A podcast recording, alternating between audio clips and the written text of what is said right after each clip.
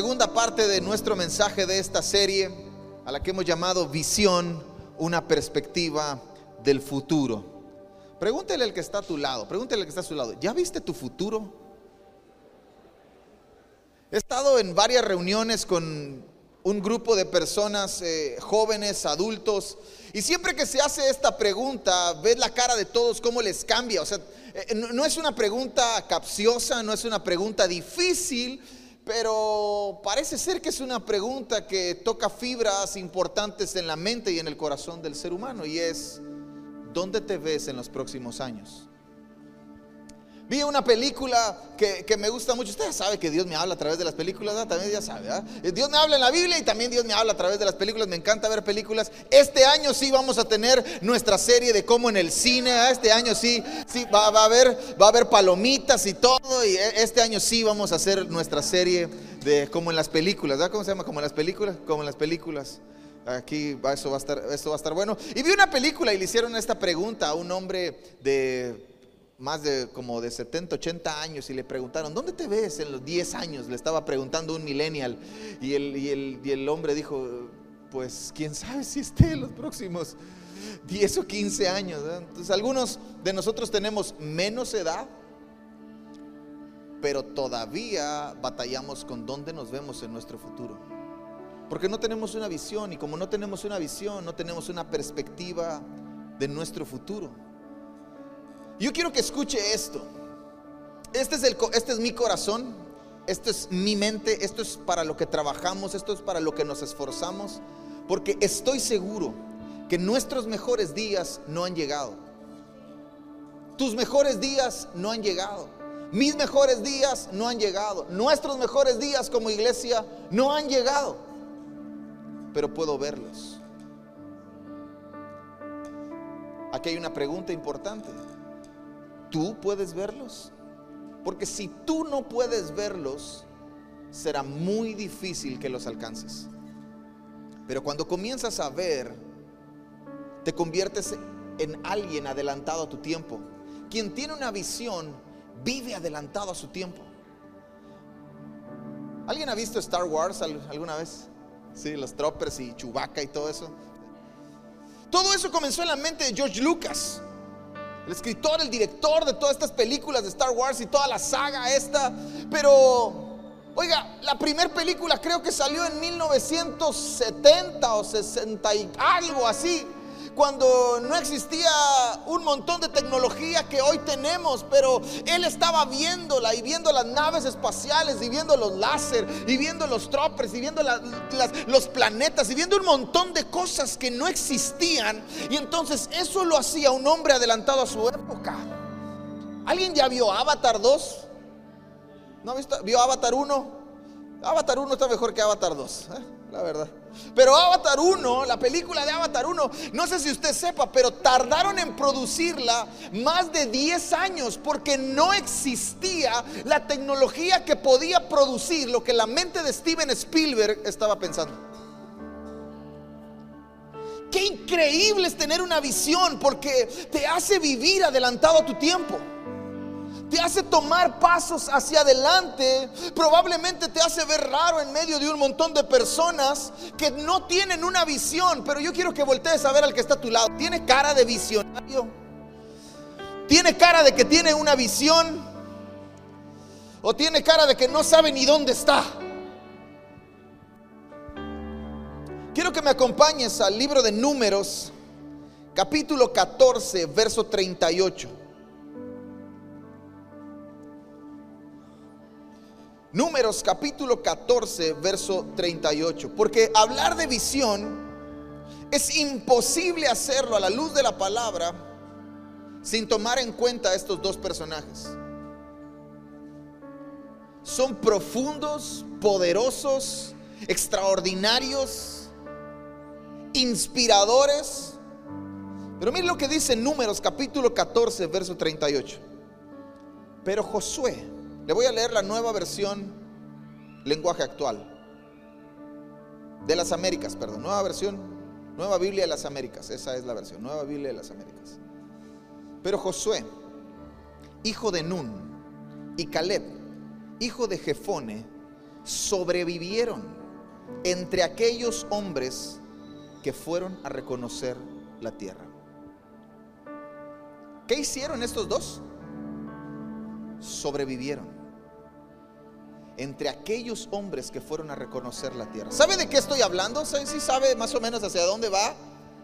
¿De, de qué hombres sobrevivieron? ¿Entre qué hombres sobrevivieron estos? ¿Qué fue lo que esto, qué fue lo que hizo que estos dos permanecieran y otros diez murieran? La Biblia describe que en Caleb y en Josué había un espíritu diferente. Pero el espíritu diferente era el resultado de una visión diferente. Entonces, ¿qué es lo que los hace sobrevivir? ¿Qué es lo, es lo que los hace permanecer a estos dos muchachos? Entre 12 solo sobreviven dos y mueren 10. Diga conmigo, visión. Pero fuerte, visión. Entonces eso a mí me enseña que quien no tiene una visión muere en el camino. Ahora acompáñame al capítulo 13 un capítulo hacia atrás. Números capítulo 13, el verso 1 al verso 3. Entonces el Señor habló a Moisés, la misma versión. Entonces el Señor habló a Moisés. Tú mismo envía hombres a fin de que reconozcan la tierra de Canaán que voy a dar a los israelitas enviarás un hombre de cada una de las tribus de sus padres. Cada uno, cada uno de ellos jefe entre ellos. Y Moisés los envió desde el desierto de Parán al mandato del Señor. Todos aquellos hombres eran jefes de los israelitas. Pero yo quiero que prestes atención a las palabras que Dios le habla a Moisés. Dios no le dice a Moisés, vayan a la tierra de Canaán y vean si pueden conquistar. Dios no le dice a Moisés, envía hombres para que vayan a la tierra y consideren a ver si es posible que ellos conquisten ese lugar. Dios no le dice a Moisés, envía hombres para que vean qué tan grandes son los habitantes de la tierra y qué tan complicada es la vida ahí adentro. Dios no les manda a hacer eso. Dios les dice, envía hombres, tú mismo envía hombres para que vayan y reconozcan la tierra de Canaán que voy a darles. Entonces eso a mí me enseña que la tierra a la que entrarían estos 12 hombres a inspeccionar, era una tierra que ya pertenecía a Israel antes de entrar. Antes de que ellos entraran ahí, esa tierra ya le pertenecía a Israel. Cuando Dios te envía a hacer algo, no es para ver si puedes, es porque Él ya trazó un plan para entregarte lo que siempre ha sido tuyo. Pero ¿cuál es la capacidad que nos fortalece, nos anima, nos empuja, nos despierta, nos moviliza para conquistar, si no la visión? Si no tienes visión, es probable que mueras en el camino. Pero si tienes visión, te puedes convertir en un sobreviviente. Una de las cosas asombrosas es que estos exploradores no eran cualquier tipo de persona. Voltea a ver al que está a su lado y dile, tú no eres cualquier tipo de persona, ¿eh? No eres cualquier tipo de persona, no eres una persona común y corriente, no eres cualquier tipo de persona. Moisés escoge a jefe de entre ellos. Escoge personas claves. Otras versiones dice príncipes príncipes de entre ellos. ¿Cómo, ¿Cómo tendría que ser la capacidad visionaria de estos hombres? El libro de Proverbios, yo le dije la semana pasada que nos enseña que el pueblo sin visión perece. ¿Y quién sino los príncipes y los que van adelante son los primeros responsables de tener visión? Porque si ellos no tienen visión, todos los que van atrás van a terminar perdidos igual que los que van adelante. Entonces Moisés no iba a mandar a cualquier tipo de persona a entrar a una tierra que ya les pertenecía. Moisés no iba a permitir que, o Dios no iba a permitir que Moisés enviara a cualquier persona con una mentalidad limitada. Él escogió hombres, les dijo, hey, escoge a hombres que sean claves, hombres que su capacidad visionaria supere a las demás, porque si ellos no ven, todos los demás van a terminar perdidos. Y Moisés va y escoge entre, entre los pueblos, entre las tribus de Israel, escoge a un príncipe, a un jefe de entre cada uno de ellos. Y ahí estaban Josué y Caleb. Y si usted continúa leyendo el capítulo 13 de Números, se va a dar cuenta que van los 12 y por 40 días recorren la tierra se fijan en los hijos de Anac, que son gigantes, y se fijan en cómo está el ejército bien ordenado, se fijan en cómo es la tierra, se fijan en cómo son las uvas, se fijan en un montón de cosas. Por 40 días recorren la tierra que ya les pertenecía. Pero cuando ellos regresan, después de que ellos vuelven, después de 40 días, vienen los 12 con un informe. Pero si usted presta atención a la historia, se va a dar cuenta que el informe tiene dos historias. ¿Alguna vez te han contado la misma historia dos personas? Y te das cuenta que son dos versiones diferentes. Parece que uno está viendo una cosa y otro está viendo otra. Oye, pero si es la misma historia, ¿cómo es que uno ve una cosa y otro ve otra cosa?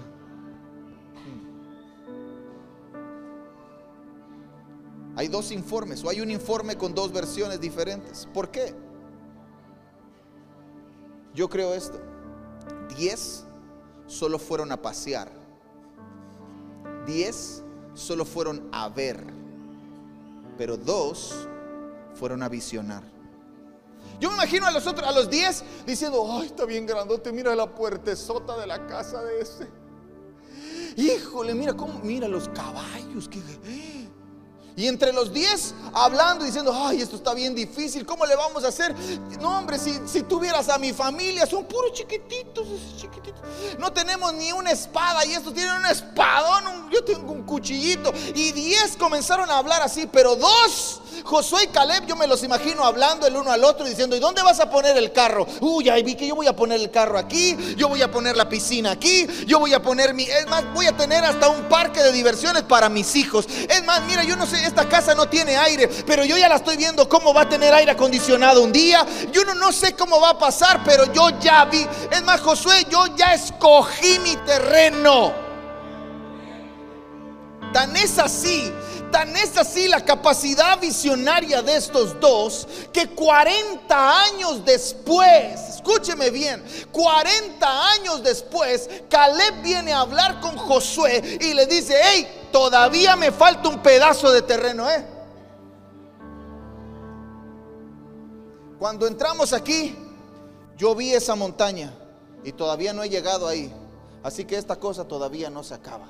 Todavía tengo fuerzas para pelear capacidad visionaria tenían estos dos. Si usted lee la conversación de estos muchachos, de estos diez y de estos dos, y Moisés, el, el, trece en medio de la, conversación, se da cuenta que estos diez empiezan a hablar y el informe y el informe y a dar su informe, y los otros dos empiezan a decir, no, no, no, no les hagan caso. Porque voltee con, con, el que está a su lado y dile, dime con quién andas y te diré cómo piensas. ¿Alguna vez se ha juntado con esos que no ven nada? Ah, está bien difícil. Sí, cierto, te entiendo. Ay, sí. ¿Cómo le vas a hacer? No, no te metas en eso porque quién sabe cómo le vas a hacer. Yo que usted. Sí sabe lo que significa, ¿verdad? Y comienza a juntarse con aquellos que le dicen, ah, espero que me invites, ¿eh? Espero que cuando estés ahí me invites. Espero que cuando tengas lo que Dios te ha mostrado que vas a tener, me compartas un poquito. Espero que cuando alcances lo que Dios ha soñado que tú alcanzarías, seas generoso. Yo quiero estar ahí. Yo lo veo, veo que lo puedes lograr, veo que puedes alcanzarlo. Porque quiero afirmar algunas cosas que dije la semana pasada. Número uno, es más grande que nosotros. Esto no se trata de nosotros. No es para mí, no se trata de mí. Si usted está pensando que esta visión y que la visión que Dios te ha dado solo se trata de ti, tu visión está de este tamaño. Chiquitita, limitada y pobre. Porque no se trata de nosotros. Lo que Dios nos da nunca va a ser solamente para nosotros. Tiene que alcanzar a alguien más tiene que abarcar a alguien más, tiene que bendecir a alguien más, tiene que levantar a alguien más, tiene que animar a alguien más. No se trata de nosotros, no es para mí. Número dos, no puedo solo. La visión siempre se hace con gente. La visión siempre se hace con un grupo de personas. ¿Se acuerda que yo le dije que peligraban algunas cosas cuando tú tenías una visión y una de ellas eran nuestras relaciones? Tú vas a tener que escoger con quién quieres caminar. Yo me imagino a estos 10, imagínate 40 días juntos. Si yo a veces viajo con algunos y, los llevo tres días y ya los quiero regresar a su casa, ya no los aguanto. 40 días estar con estos 10 que lo único que hablaban eran puras cosas pesimistas, malas, negativas. Ay, no podemos, también grandotes. Ay, híjole, qué cansado es andar con gente así. Pero qué inspirador es andar con personas que te animan, que te levantan, que te dicen, hey, Dios está con nosotros. Lea la conversación de estos y las dos veces, números capítulo 13 y números capítulo 14, las dos veces cuando habla Josué y cuando habla Caleb, los dos dicen lo mismo, Dios está con nosotros. Y esa es la tercera cosa que quiero afirmarle. No se trata de mí, no puedo solo y sin Dios es imposible. Si usted está visionando algo que usted puede alcanzar, está chiquitito así. Voy a terminar mi carrera. Ajá, cualquiera termina su carrera. Quiero tener una casa. Cualquiera tiene una casa. Quiero tener un carro. Cualquiera tiene un carro. Quiero viajar. Cualquiera viaja. Eso es una visión así, chiquitita. Pero qué tal si a esa visión le agregas, quiero que Dios me bendiga, espero que Dios me bendiga para poder ser una bendición para el que no tiene. Espero que Dios me levante para convertirme en una plataforma que sirva para que otros se paren y lleguen más lejos, más rápido y con menos esfuerzo. Porque no se trata de mí. No puedo solo y sin Dios es imposible. Ahora estos muchachos se tienen que enfrentar a todo eso. ¿Por qué? Porque la visión te hace trabajar, te hace esforzarte, te hace creer y luchar por lo que has visto. Pero ¿dónde está el problema? ¿Has visto algo? Porque si no has visto nada, no vas a poder hacer nada. Entonces en esta mañana tú y yo tenemos que salir de aquí diciéndole, Dios, abre mis ojos, quiero ver. Dame una visión para mí, para mi familia, los que somos padres, dame una visión para mis hijos. ¿Qué estás viendo tú de mis hijos? ¿Qué es lo que tú estás diciendo de mis hijos? ¿Cómo puedo ayudarles? ¿Cómo puedo convertir, allanar el camino para ellos? ¿Cómo puedo también ser un estorbo para que no se desvíen? Dame una visión. Una visión te hace ver diferente. Me encanta que David tiene algunos compañeros en su ejército. La Biblia lo registra como los valientes de David. ¿Alguien ha leído eso alguna vez? ¿Se ha topado con esa historia, los valientes de David? Y los describe como que eran diestros con las armas, como que eran ágiles, como una gacela, pero que también tenían el rostro como el de un león. ¿Ha visto Animal Planet cuando el león va a cazar? O cuando la leona caza porque en la, reino animal las leonas son las que cazan y el león solo llega a comer. Pero ha visto el Animal Planet cuando las leonas están a punto de cazar? La mirada que tienen, donde ponen el ojo, ponen el diente. ¿Tú te imaginas la cara de estos dos? Parados, con los otros diez hablando quién sabe cuánta cosa y Moisés rascándose la cabeza. Ay, ¿a quién le haré caso? ¿Le creeré a estos diez o le creeré a estos dos? Y esos dos allá parados, agarrándose el hombro el uno al otro. Oh, Espérate que entremos ahí. Deja que lleguemos. Caleb, deja que lleguemos. No, no, no, no, no. Eso ya es nuestro. Pero son gigantes. ¿Y qué? Dios está con nosotros. Los puede aplastar en un ratito. Pero nosotros parecemos como langostas. ¿Y qué? Nos le vamos a meter hasta adentro y por dentro nos los vamos a comer. Quien tiene visión ve diferente. La visión te hace ver diferente. Quien no tiene visión, cualquier cosa lo paraliza. Pastor, ¿Cómo vamos a ponerle aire acondicionado a todo esto? Porque hace calor en mayo. Ahorita está rico, ¿ah? pero en mayo, junio, alguien estuvo aquí en mayo, junio. Híjole, qué calor hacía.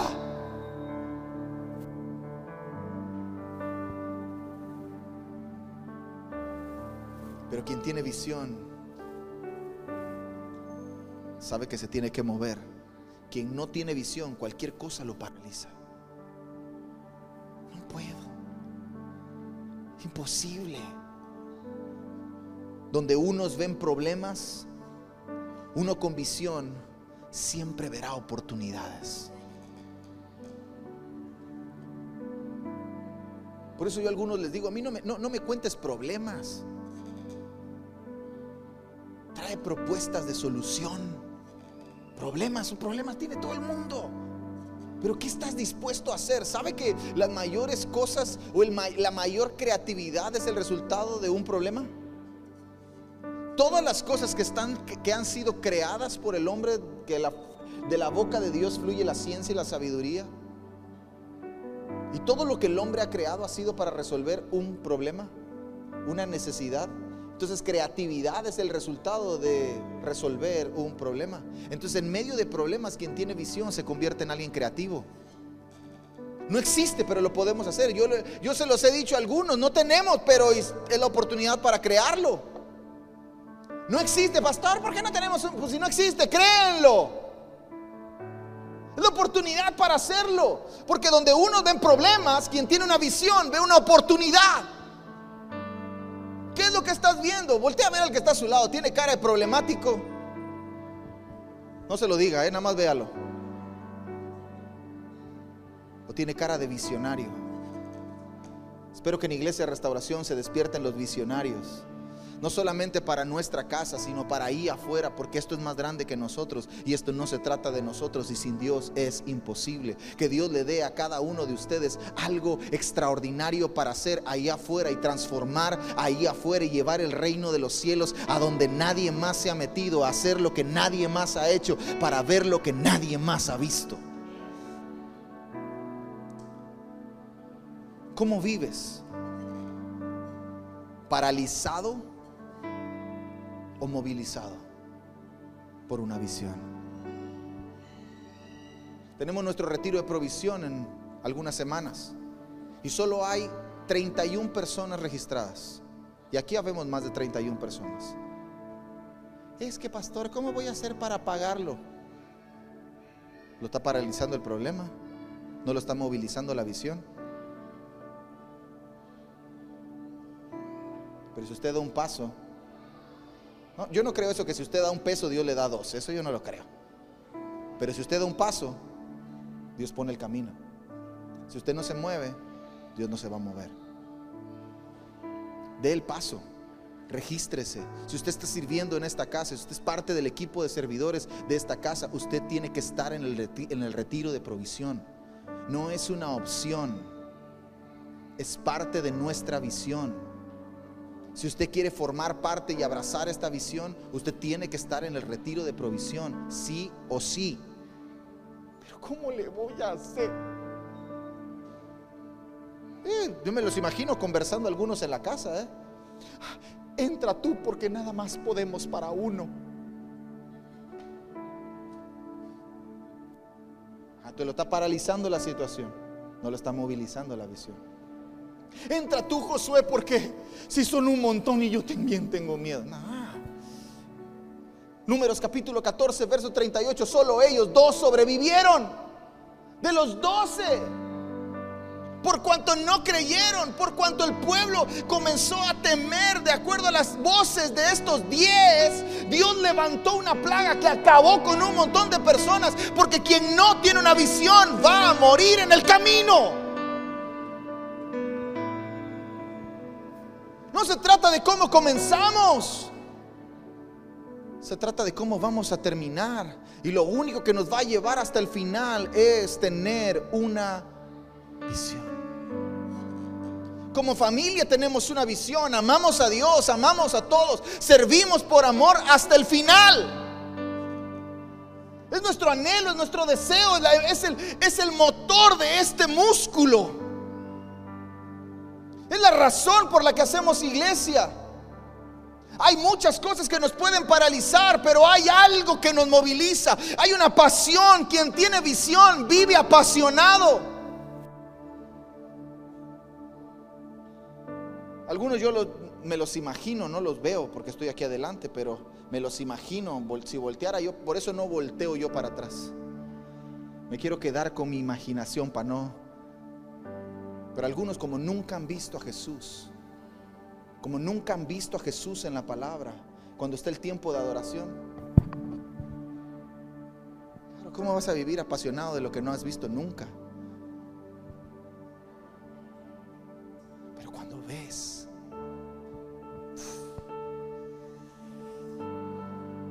¿ha conocido a alguien que nunca en su vida había visto el mar?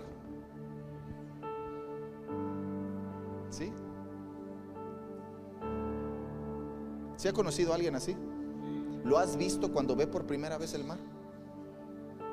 Yo recuerdo que doña Mari, la, señora que, que, trabaja con mi mamá y vive con mi mamá, nunca en su vida había visto el mar.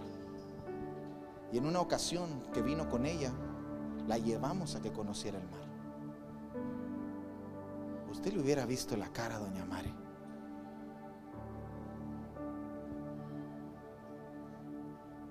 Se quería meter con todo y ropa a la playa. Doña Mari, no, porque no se va a mojar el coche. Un poquito más la agarramos, si no se corría. Tenía la cara, los ojos llenos de lágrimas, le brillaban, una emoción. Y recuerdo, no sé si, si mi mamá y, y la pastora lo recuerdan, pero yo recuerdo que ella dijo esto. Es mucho más bonito de lo que yo imaginaba.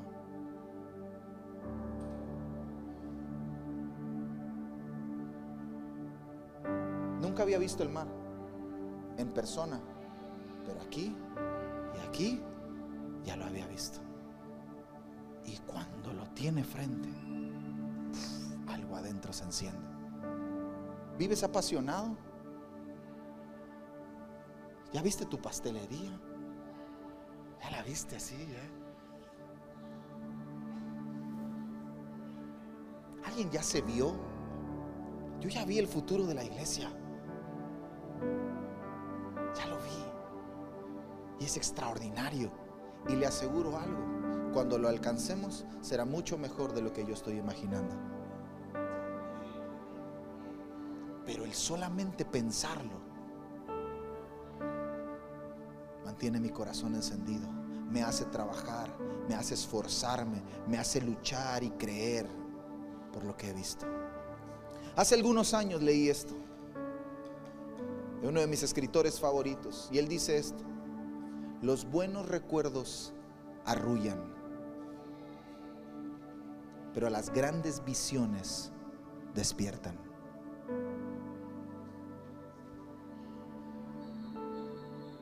Ay, ¿Te acuerdas? Qué bonito era. Por eso, si usted lee la historia de Números capítulo 3 y Números capítulo 14, cuando te empezaron a contagiar todos, lo primero que dijeron, ¿te acuerdas cuando vivíamos en Egipto? ¿Por qué no volvemos a Egipto? Y comenzaron a recordar, eran esclavos, todos empolvados todo el día. Allá teníamos donde morir y carne. ¿Cuál carne? No tenían nada. Y ahora tenían frente a ellos la promesa de Dios por cumplirse. La tierra que Dios les había prometido. El lugar que les había hablado desde antes de la fundación del mundo. Lo tenían enfrente. Pero por falta de visión, unos no entraron.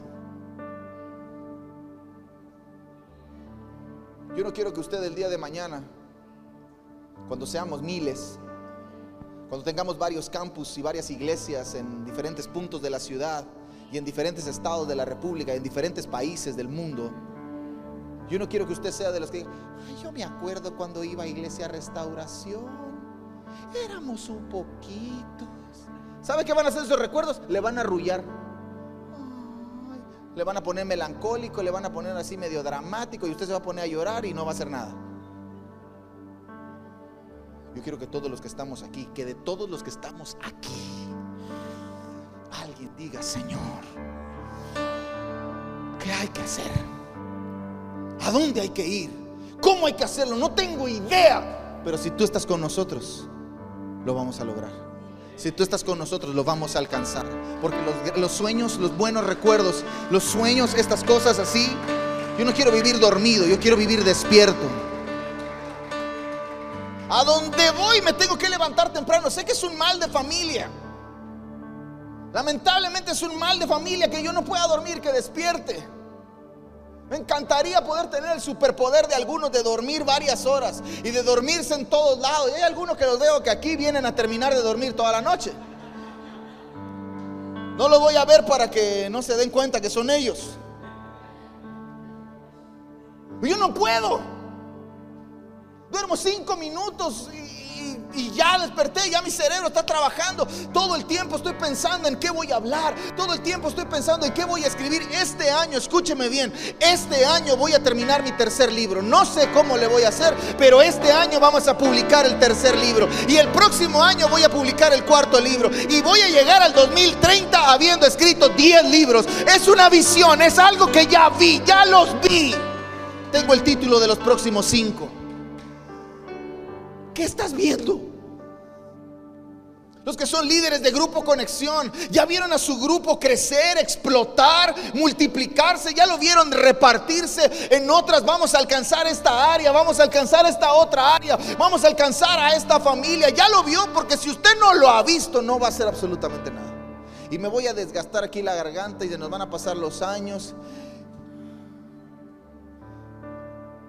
Y como decía mi papá, están dormidos en sus laureles.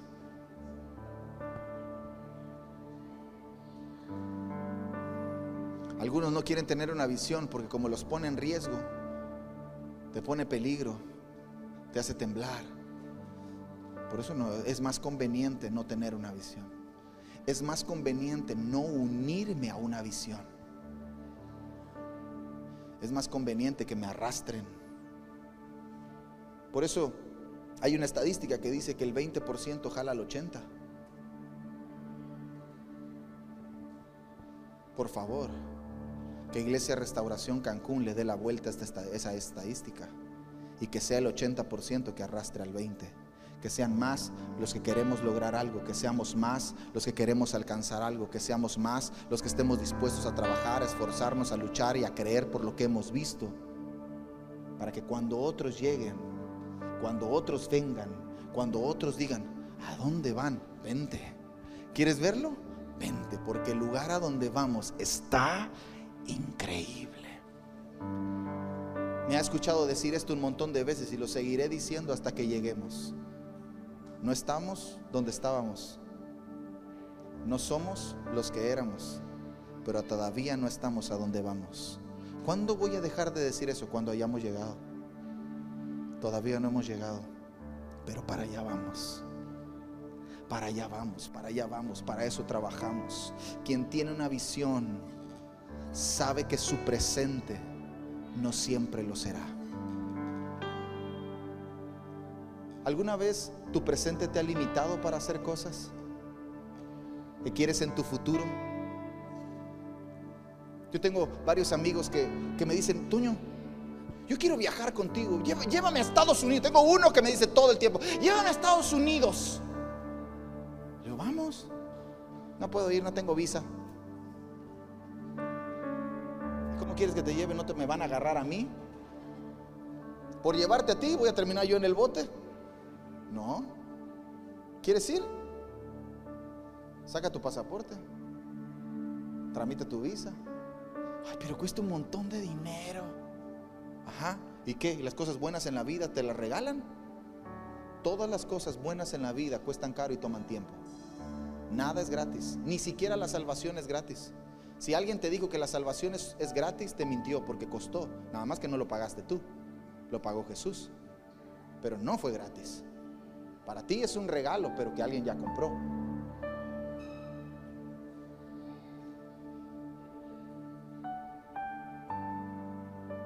¿Qué está usted haciendo?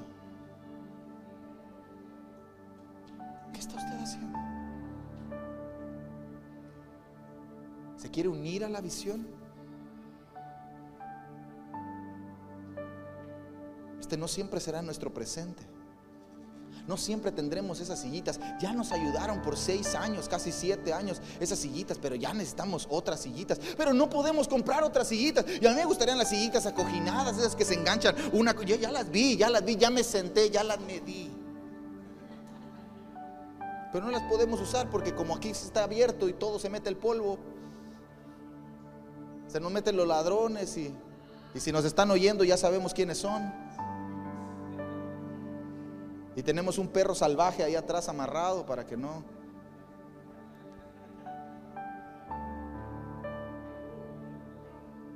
Este no siempre será nuestro presente. Hace calor. Hoy no prendieron los ventiladores. Ah, pero cómo los amábamos en mayo, ¿verdad? Hasta llegaba temprano para sentarse adelante de uno.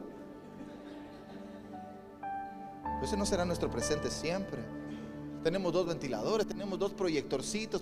Un día, este no será siempre nuestro presente. Este es nuestro presente ahora, pero no siempre lo será. Quien tiene una visión sabe que hay un futuro ahí adelante que lo está esperando. Y como lo está esperando, trabaja para alcanzarlo. Un día tendremos las sillas que merecemos como iglesia. Un día tendremos las instalaciones que merecemos como iglesia. Un día seremos los que Dios ha destinado que seamos como iglesia. Un día alcanzaremos todo lo que Dios ha soñado para nosotros. Este no siempre será nuestro presente. Pastor, es que siempre voy a estar así. No, este no siempre será tu presente. ¿Qué te va a sacar de ahí? Una visión una visión. Este no es mi, es mi presente. Pero escúcheme bien, no es mi futuro.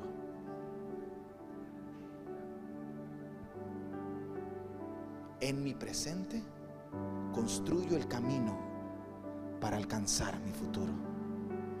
¿Cuál es el cemento que pega el camino para alcanzar mi futuro? Sino la visión. Quien tiene una visión sabe que su presente no siempre lo será. Hay un futuro por el que está trabajando. Y como dije hace un momento, quien no tiene una visión muere en el camino. Voltea a ver al que está a su lado. Véalo bien, véalo bien. Voltea a verlo, voltea a verlo así, para la izquierda, para la derecha. Véalo bien. A ser que si no agarra la visión, si no se sube a la visión, si no abraza la visión, tenemos que buscar otro líder de alabanza.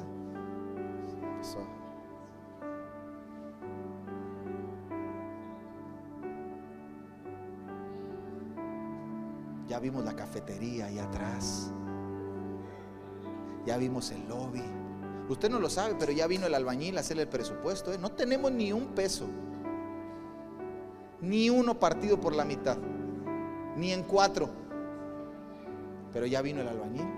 Ya midió ya hizo el presupuesto, ya le enseñé el proyecto. Dijo, yo le hago. Ya le dijimos que hay que tirar allá, que hay que poner esto. ¿Cuándo empezamos? Aguántame, le dije. Porque no tengo dinero, pero tengo visión. Y la visión llama la provisión. Por eso esa provisión, si usted la separa, son dos palabras, provisión, a favor de algo que ya viste. Entonces, si yo no he visto nada ¿Cómo voy a alcanzar algo? Usted sabe que en Iglesia Restauración no hablamos de dinero. Usted sabe que aquí jamás nadie, el tópico principal del mensaje va a ser el dinero. Jamás. Si alguna vez lo escucha, por favor, dígamelo y lo bajamos y le quitamos el micrófono en el momento. Nunca.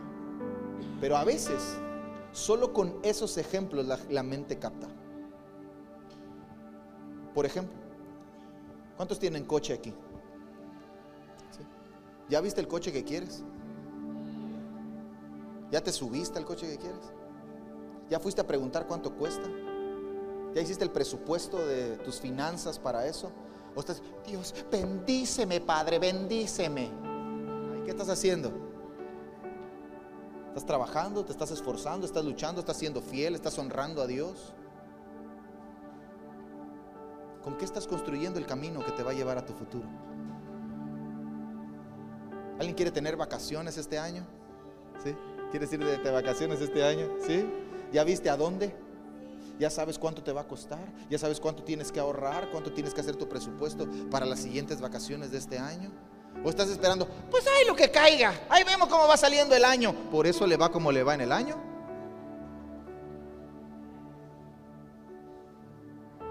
No estoy, no estoy en contra de, de, de, Playa Delfines. No estoy en contra de Playa Delfines. Pero hay, vivimos en el mejor lugar del mundo. En el, escúcheme bien, en el mejor lugar del mundo. Un paraíso turístico al que muchos invierten miles de miles de miles de pesos para venir tres o cuatro días. Si ellos pueden, ¿por qué nosotros no? ¿Por qué nosotros no aprovechamos, no disfrutamos el lugar a donde Dios nos ha traído a vivir. ¿Por qué? Porque no tenemos visión. Porque vivimos el día a día y la vida como si fuera un solo día. No, no, no, no, no. Deje de pensar que usted solo tiene una vida o, que solo se vive una vez. ¿Cómo era la canción? Comience a pensar en su futuro y comience a trabajar por él, porque si no, es probable que usted se quede en el camino. Y pasará el año, pasará el 2023. Y pasará el 2020. Yo me acuerdo en el 2023 cómo queríamos ir de vacaciones. ¿Y ya fueron? No. Tengo amigos que me dicen, un día voy a estar ahí. ¿Cuándo vienes? Un día. Nunca vienen. Teníamos unos amigos, un matrimonio, unos amigos que no querían viajar porque le daba miedo manejar en carretera. Ya hasta se separaron.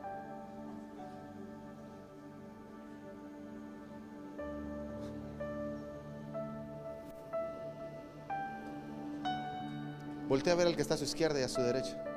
¿Ya le cambió la cara?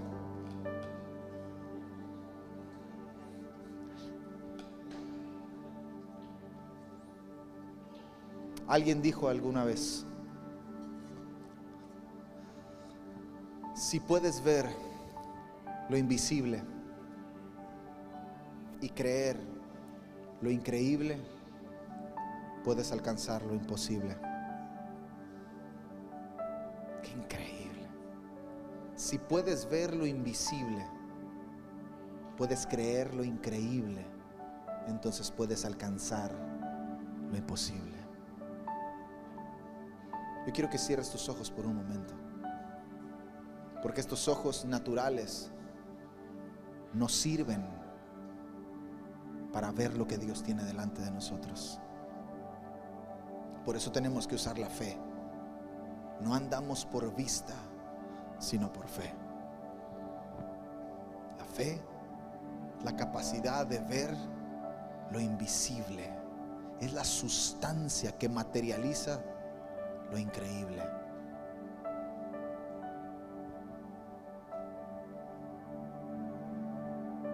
¿Dónde te ves en tu futuro? ¿Dónde ves a tus hijos en el futuro? ¿Dónde ves tu casa en tu futuro? ¿Dónde ves tu salud en tu futuro?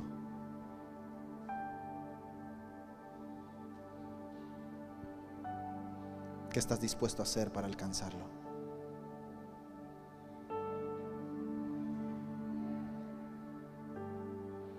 No se trata de ti. Si solamente te estás viendo a ti, avanza un poco más, porque no se trata de ti. Si es algo que podrías alcanzar solo, avanza un poco más, porque no se puede solos. Si crees que tienes todas las capacidades para alcanzarlo, lograrlo, conquistarlo, avanza un poco más, porque sin Dios es imposible. Cuando encuentres esas tres, cuando te des cuenta que no se trata de ti, que no se puede solo y que sin Dios es imposible, entonces habrás encontrado una visión que ha nacido en el corazón de Dios. En Iglesia Restauración tenemos una visión que ha nacido en el corazón de Dios. Es imposible amar a todos. Es imposible servir a todos. Hasta el final se nos va a gastar la vida, pero nos gastaremos la vida amando a Dios, amando a todos, sirviendo por amor hasta el final. Padre, en el nombre de Jesús, yo oro por todos los que están aquí, que alumbres los ojos de su entendimiento, que sobre cada uno de ellos venga un espíritu de sabiduría y de revelación. Revelación para descubrir lo que todavía no han descubierto y sabiduría para entender cómo alcanzarlo. Señor, que todos los que estamos aquí podamos abrazar la visión, aunque nos cueste la vida, aunque nos cueste nuestra comodidad, aunque nos cueste nuestras relaciones.